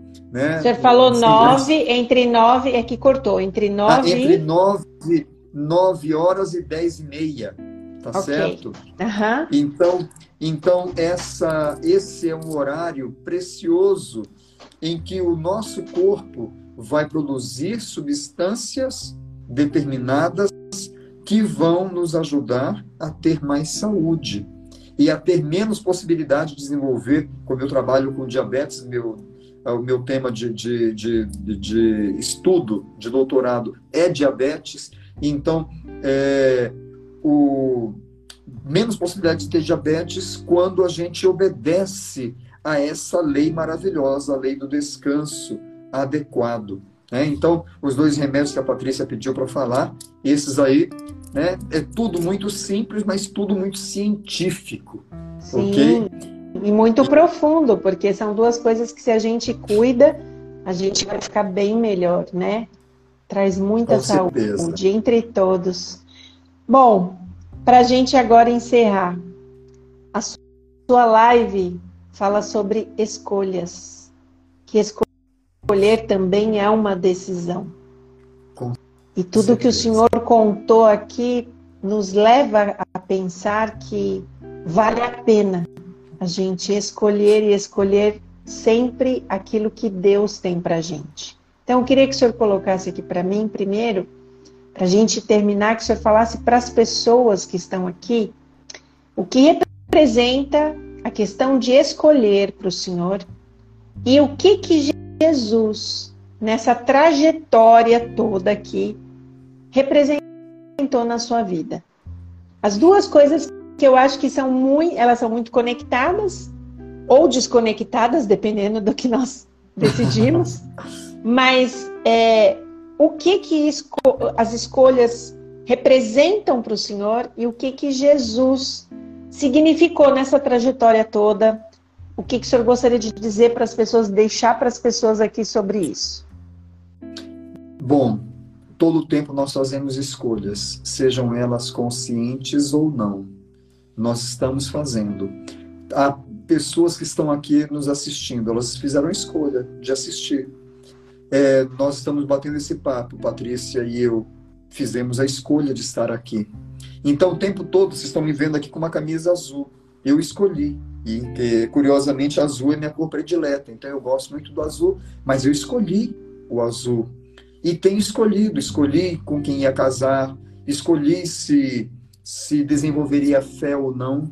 E como a Patrícia falou, uma coisa leva a outra, ou uma coisa não leva a outra, porque as escolhas, as decisões do dia a dia, elas poderão me ajudar a traçar caminhos. Ninguém chega a algum lugar simplesmente como obra do acaso. Nós chegamos a algum lugar porque nós fomos escolhendo pequenas coisas dia a dia e essas pequenas decisões nos levaram a grandes resultados, independentemente se esses resultados são são positivos, extremamente positivos ou extremamente negativos. Essas escolhas, elas nos levaram a ser o que nós somos hoje, queridos. E isso é uma coisa que nos que me reveste de muita reverência quando eu penso nessa questão de escolhas de decisões. Uhum. Ah, porque é, a, minha, a nossa vida ela vai depender daquilo que nós estamos elegendo fazer no nosso dia a dia. Então, escolha para mim é isso. E Jesus, ele também é uma escolha. A fé é uma escolha. É uma escolha racional. Não é uma coisa cega que de repente um misto, que eu sinto uma energia. Não! É algo extremamente racional, é fruto de pensamento, pensamento crítico. E eu descobri que escolher Jesus, que escolher viver, é, viver uma vida pautada em princípios bíblicos foi é algo que me fez chegar. Não julgo, viu, que o que o, o que foi alcançado da minha vida é o que é a coisa mais preciosa do mundo para todo mundo, porque cada um tem seu sonho. Mas para mim representa muito. E eu sei que Cristo ele esteve na minha vida desde a minha infância. Quando eu tinha nove anos de idade, eu é, publicamente é, eu afirmei que eu me, me entregaria nas mãos de Deus. Eu me batizei com minha mamãe lá em Belém do Pará, ela doente, já perto de falecer, né? E eu e eu ali na, na plena infância decidi Talvez naquele momento a decisão fosse porque a mamãe estava ali e tal, mas depois daquela decisão ela se tornou muito consciente para mim. E hoje e todos os dias eu tenho escolhido Jesus. E com ele todas as outras coisas me têm sido acrescentadas. Então, Amém. essa é a mensagem que eu deixo aqui. Escolha Amém. Jesus. Amém. As outras coisas virão por acréscimo. O senhor disse escolha Jesus, né? Porque cortou. Foi Exatamente. Escolha Jesus, né? Escolha, escolha Jesus. Jesus. E as que as outras coisas, virão por acréscimo. Virão. É isso aí. Eu também creio nisso verdadeiramente. Nosso Deus é incrível e Ele sempre quer res é, responder às nossas orações e se manifestar de maneira sobrenatural para nos trazer alegria, né? Nos trazer paz, nos trazer respostas, vitórias. Nossa, doutor Benício, assim, eu só tenho que te agradecer por esse carinho do senhor vir aqui e abrir a sua história e contar para a gente tudo que Jesus fez. Quer dizer, tudo não. O senhor pincelou o que dava para contar de tantas coisas que Deus realizou na sua vida e isso fortalece a nossa fé. Isso fortalece a certeza que a gente tem de entregar nossa vida nas mãos de Deus. Então eu deixo também uma mensagem para você. Esse testemunho você não está ouvindo por acaso. A luta do Dr. Benício era realizar um sonho, que era medicina, e no final Deus foi tão sobremaneira na vida dele que ele não resol resolveu isso só para ele. Acabou se estendendo uma influência muito incrível para a própria família, onde todos hoje servem. Como um dia ele sentiu no coração ao ver pequenininho aqueles médicos o desejo de servir. E Deus usou o sonho dele para realizar o sonho na família dele inteira. Então eu não sei o que, que você tem pedido a Deus, eu não sei o que, que você tem sonhado, mas o Dr. Benício deixou a fórmula aqui para gente. Coloque Deus em primeiro lugar e as demais coisas serão acrescentadas à sua vida. Por vezes você não está vendo as realizações de Deus e talvez você precise estar mais atento ao que Deus tem para você, entender os propósitos de Deus. E eu quero te agradecer, doutor Benício, que Deus te abençoe abundantemente. Amém. Se eu pudesse, eu trazia o Senhor bem para perto de mim, assim. Porque é, o Senhor realmente, o Senhor fala que o Senhor é médico da família. Deus te deu esse dom, o Senhor realmente é médico da família, o Senhor é um amor de pessoa. Obrigado. Um homem usado por Deus. Deus, assim, o Espírito Santo, o Senhor é inundado do Espírito Santo. Louvado seja é, e a gente que, que, que recebe isso é tão especial, é tão revigorante. Se vocês tiverem oportunidade qualquer dia na vida de vocês de irem para a clínica e passarem momentos naquele lugar e, e terem conversas com o Dr. Benício, você vai entender do que eu estou falando. Você vai entender assim como é bom você receber conselhos de um homem de Deus. Como é bom você não estar só na frente de um médico, né, mas você estar diante de alguém que serve esse Senhor Amém. com tanto amor. E esse amor ele passa para a gente. Então eu quero te agradecer muito, Dr. Benício. Deus e eu queria pedir para que o senhor finalizasse com uma oração e depois eu abro aqui para a gente ler o que a gente tem que ler. Quem quiser sair, sai e a gente lê para que a gente deixe gravado aqui. Pode ser? Lógico que sim. Senhor querido, eu quero muito agradecer, porque falando agora aqui, relembrando a história da minha vida, eu só posso dizer, meu Deus, muito obrigado, porque o Senhor dirigiu e dirigiu de forma tão inesperada, mas também espetacular. E eu louvo o teu nome por isso, Senhor. Sei que esse testemunho é, foi comentado com algumas pessoas aqui. Não sei que alcance vai ter depois, mas, ó bondoso Deus, que cada pessoa que nos está escutando possa, Senhor, também decidir colocar o Senhor na vida. E seja lá qual for o sonho, qual for aquele aquele desejo acalentado no coração, que essa pessoa, bondoso Pai, possa realizar segundo o teu querer e possa se sentir feliz e sentir que está fazendo a tua vontade. Senhor, eu quero também rogar uma bênção muito especial sobre a vida da Patrícia. Ela tem esse ministério de, na sexta-feira à noite, trazer algum testemunho, falar de coisas tão preciosas e levar a um público seleto essas mensagens, que a vida dela também, Senhor, permaneça testemunhando do teu amor. E Pai bondoso, entregamos todos nós, toda a nossa vida ao Senhor e pedimos que o Senhor nos confirme na salvação. Em Cristo Jesus. Amém. Amém. Bom, vou abrir aqui para a gente ler a caixinha de perguntas. Deixa eu abrir os comentários também, quem quiser escrever alguma coisa. Bom, Antônia escreveu assim: Doutor, qual o primeiro passo para fazer uma dieta crua? Bom, Bom, a dieta crua, ela é maravilhosa e eu aconselho que a pessoa faça, sobretudo quando está passando por um problema difícil de resolução. A dieta crua tem um papel muito importante nisso.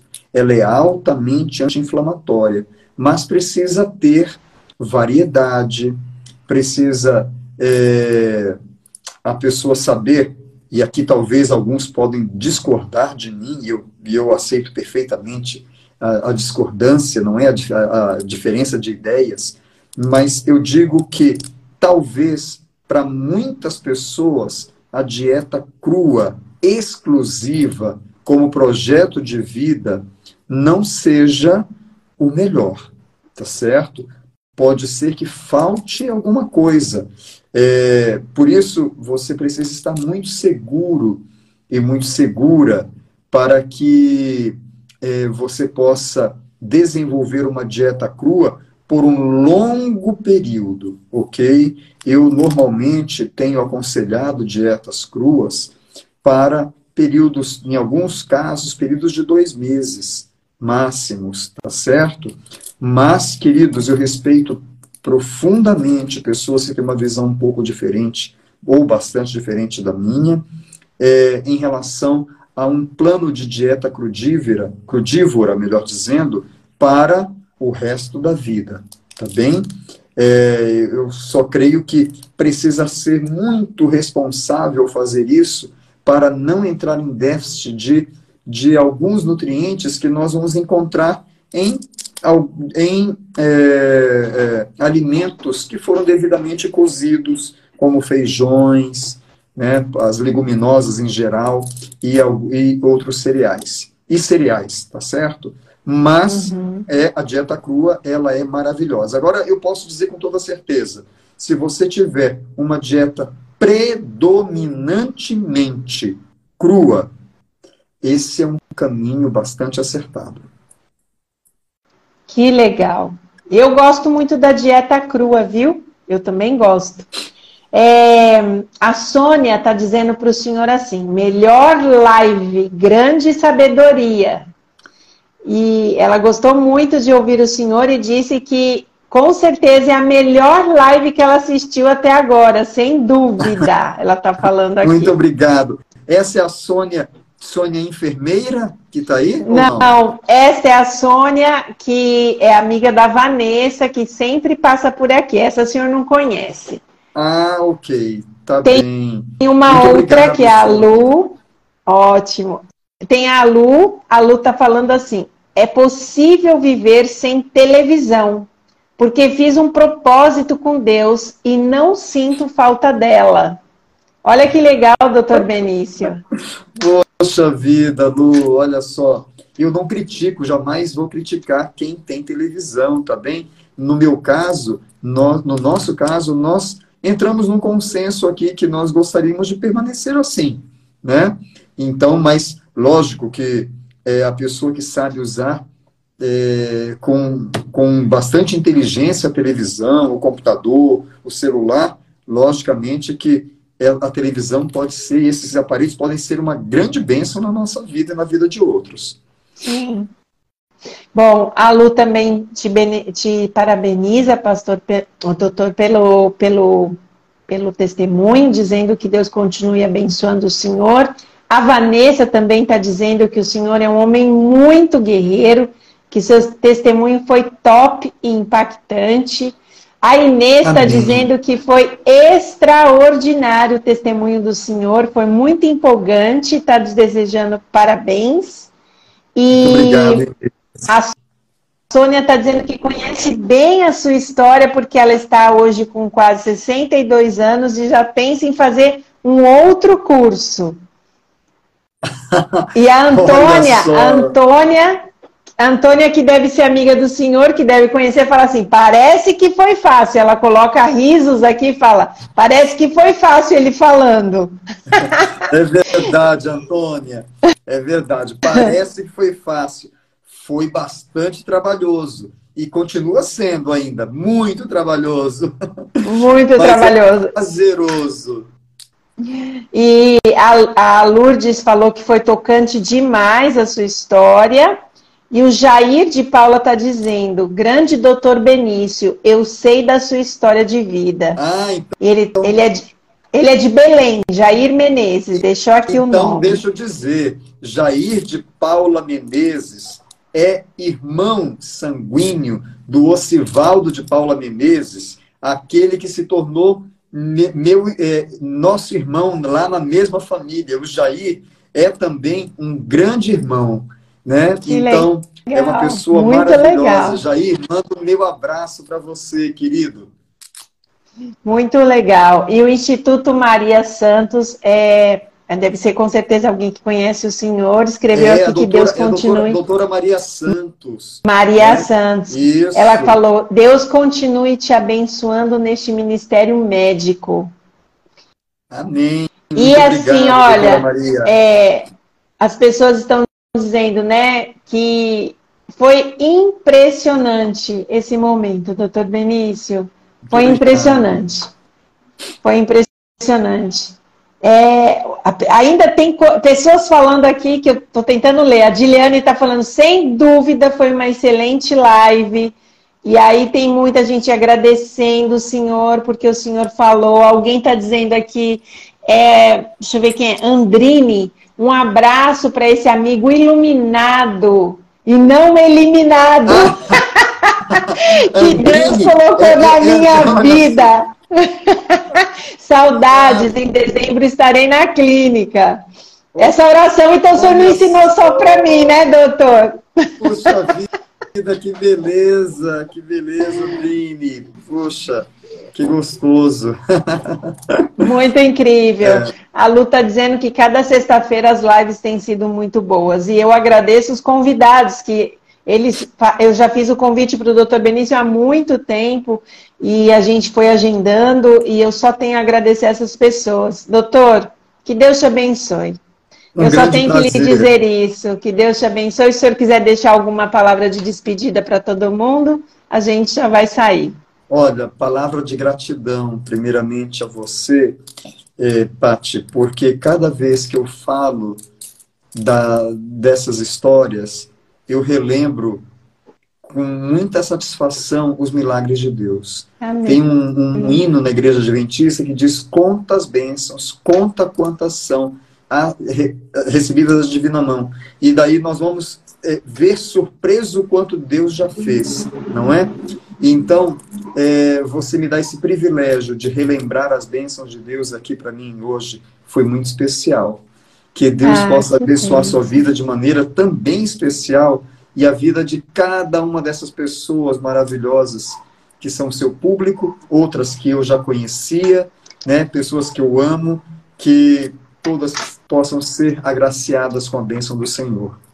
Amém. Então, gente, fica aqui para vocês a live, vai estar no Instagram. Para quem ainda não assistiu, a live está aqui, para que você ouça os milagres que Deus é capaz de fazer. Esse médico que cuidou de mim com tanto amor, tanto carinho, ele está aqui até para cuidar de vocês, se vocês precisarem. E essa live vai estar tá aqui, ela vai estar tá também lá no Spotify e ela também vai estar no YouTube, para que você conheça os milagres que Deus é capaz de fazer na nossa vida quando pessoas se permitem ser usadas por esse Deus. Amém. Que Deus te abençoe, doutor, que Deus abençoe Obrigado, cada um que está aqui. Abraço. Forte abraço a todos e até a próxima semana. Um abraço.